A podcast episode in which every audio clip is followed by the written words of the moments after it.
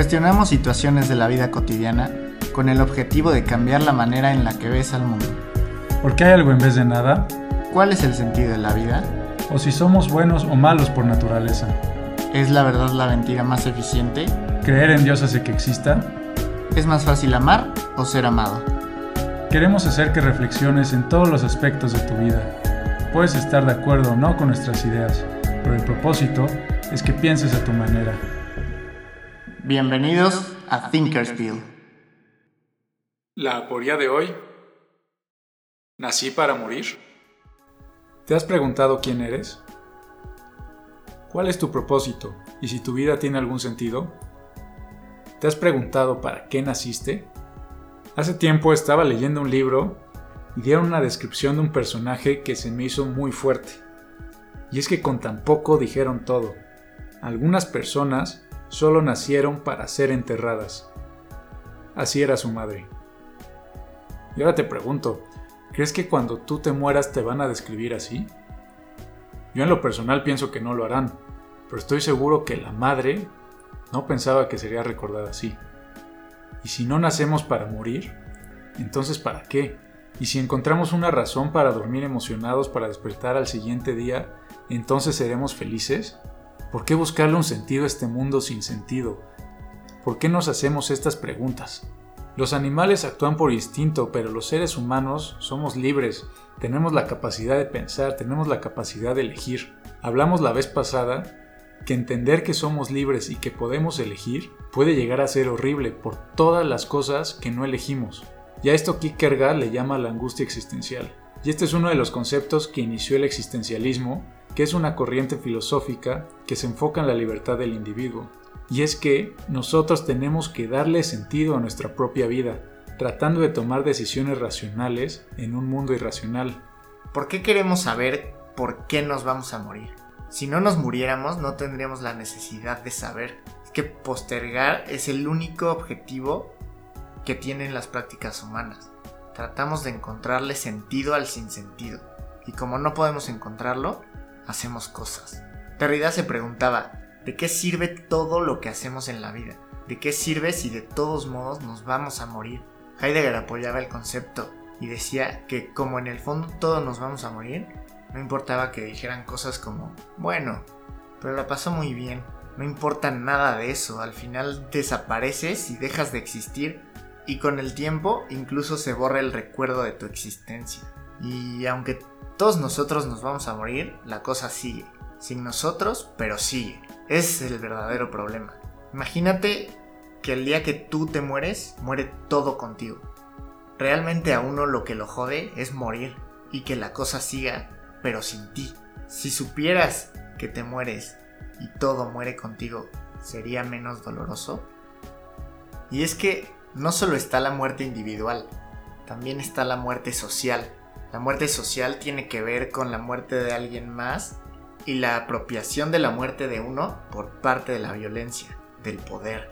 No solo hay una apropiación de la vida, sino una expropiación de la muerte, porque es la imposibilidad de que uno muera su propia muerte, que es el final de su vida.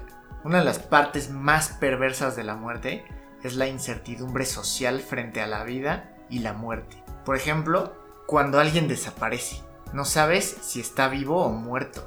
Es una doble violencia ya que no solo te matan, sino que no te dejan morir. La muerte también es un límite, es una frontera final. Nos cuesta mucho pensarlo así, pero yo me niego a pensar que si la muerte es una frontera del otro lado haya algo. Si hay algo, entonces no es la muerte.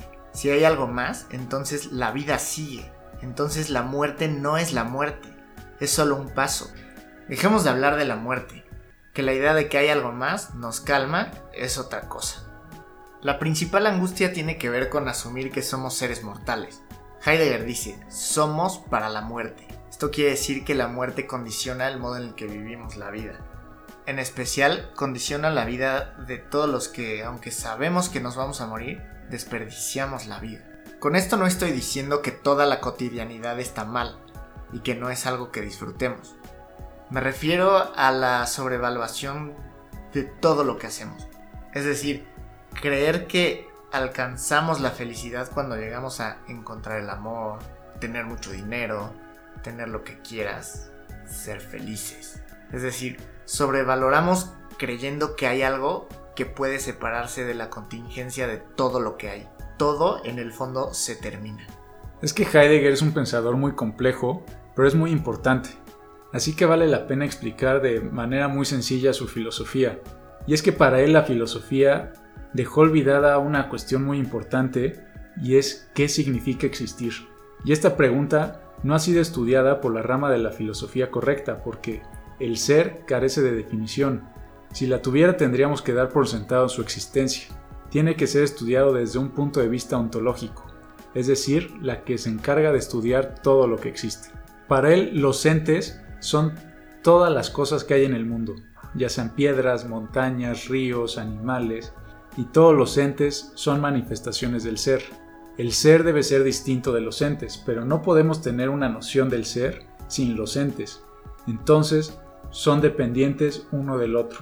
El ser humano es la clave para entender el ser porque es el único que se pregunta por la existencia y por su muerte. Y Heidegger dice que fuimos arrojados al mundo, y esto lo llama Dasein. Tú eres alguien que fue arrojado al mundo sin elección de tus circunstancias, pero esta no es una filosofía pesimista. Fuiste arrojado al mundo con factores que están determinados por el pasado, pero nuestra vida tiene que estar enfocada hacia el futuro. Él decía, el ser humano no es su realidad, sino su posibilidad. También plantea que el ser humano no es algo cerrado, sino algo abierto. Somos proyecto, somos posibilidad. El ser humano no es nada definitivo, somos posibilidad abierta ya que estamos reinventándonos todo el tiempo. Esas posibilidades son múltiples. Todos estamos acá en este momento, pero podríamos estar en otro lado. Todo el tiempo estamos actualizando nuestras posibilidades. Si tuviéramos que definir al ser humano, se definiría como un horizonte lleno de posibilidades.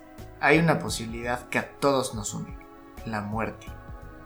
Pero la muerte es posibilidad en estado puro, porque es una posibilidad imposible de hacer efectiva. Siempre es posible para nosotros morir, pero nunca es efectivo. Sabemos que nos vamos a morir y es una posibilidad que se va a cumplir, pero nunca la experimentamos en términos de concreción, sino siempre como posibilidad abierta.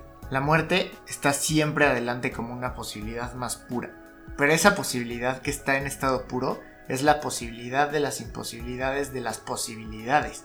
Esa posibilidad nos va a llegar a todos, lo que hace posible en su momento que todo se vuelva imposible. Y como dices, todos somos posibilidad, y al ser arrojados al mundo podemos llegar a ser todo. Pero en dónde nacimos afecta a lo que somos. Pudiste haber nacido en una familia rica o pobre, una familia de derecha o de izquierda, religiosa o no. Desde que nacemos, nuestras posibilidades se van reduciendo, pero nuestra existencia precede a nuestra esencia. Es decir, el ser humano no tiene una naturaleza humana, no nacemos con ciertos valores que tenemos que seguir, no somos nuestras etiquetas, somos individuos y ya. Existir es un acto que tenemos que hacer día con día y nuestros valores los vamos creando con nuestras acciones. Y esta es una idea clave del existencialismo. Y algunos lo pueden tomar como podemos ser lo que queramos, estar en lo correcto y al mismo tiempo no, porque podemos desear ser lo que queramos, pero si no actuamos, si no lo llevamos a cabo, si no pensamos que nuestras decisiones tienen algún sentido, entonces vivimos en una existencia inauténtica.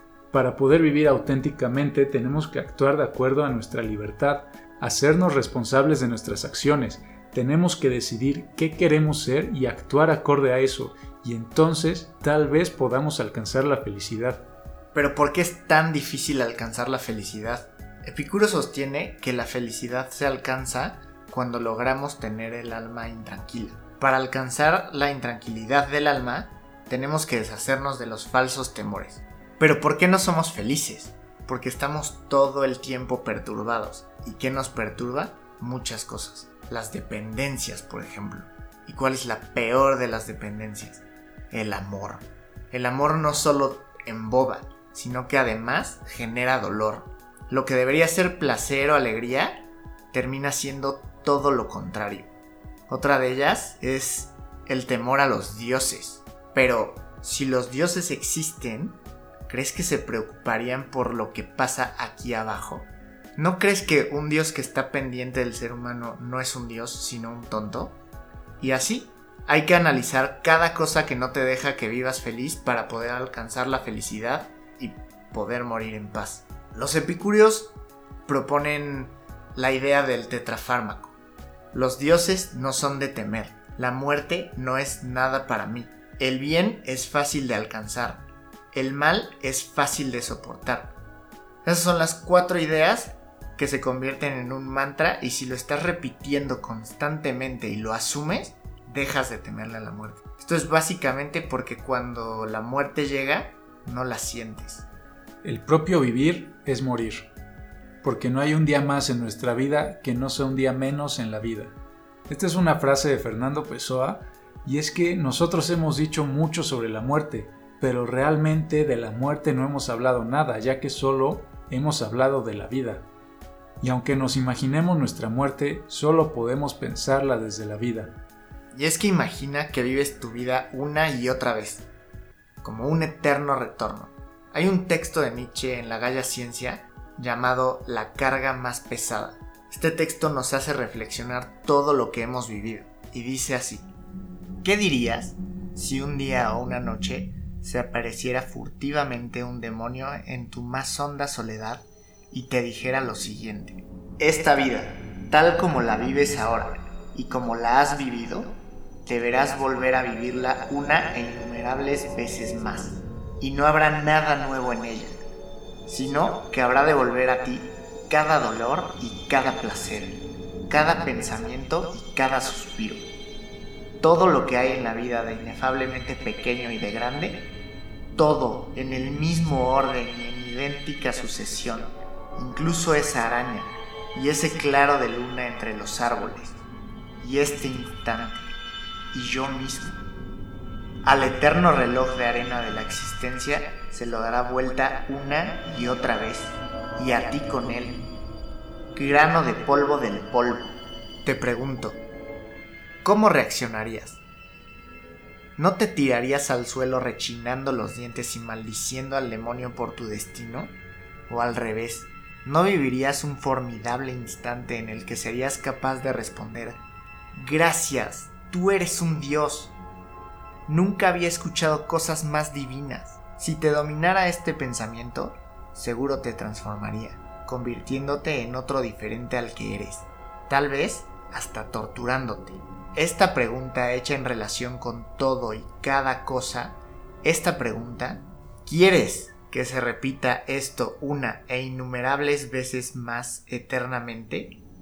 Esta pregunta pesaría sobre ti como tu carga más pesada. ¿De cuánto amor a uno mismo y hacia la vida habrías de dar muestra para no desear nada más que confirmar y sancionar esto de una forma definitiva y eterna? En lo personal yo creo que la idea del eterno retorno tiene como respuesta casi siempre un sí inmediato.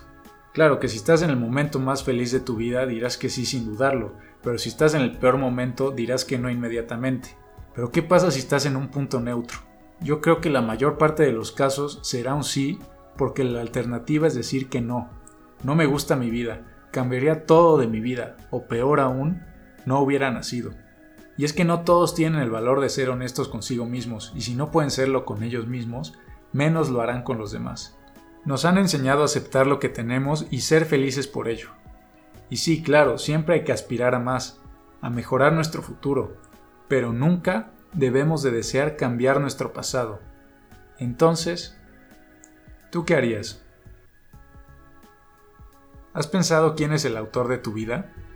¿Quién la estructura? ¿La muerte o tú? ¿Quién le va a poner el fin? Y si hubiera otra opción, ¿Podrías llegar a un acuerdo con la muerte?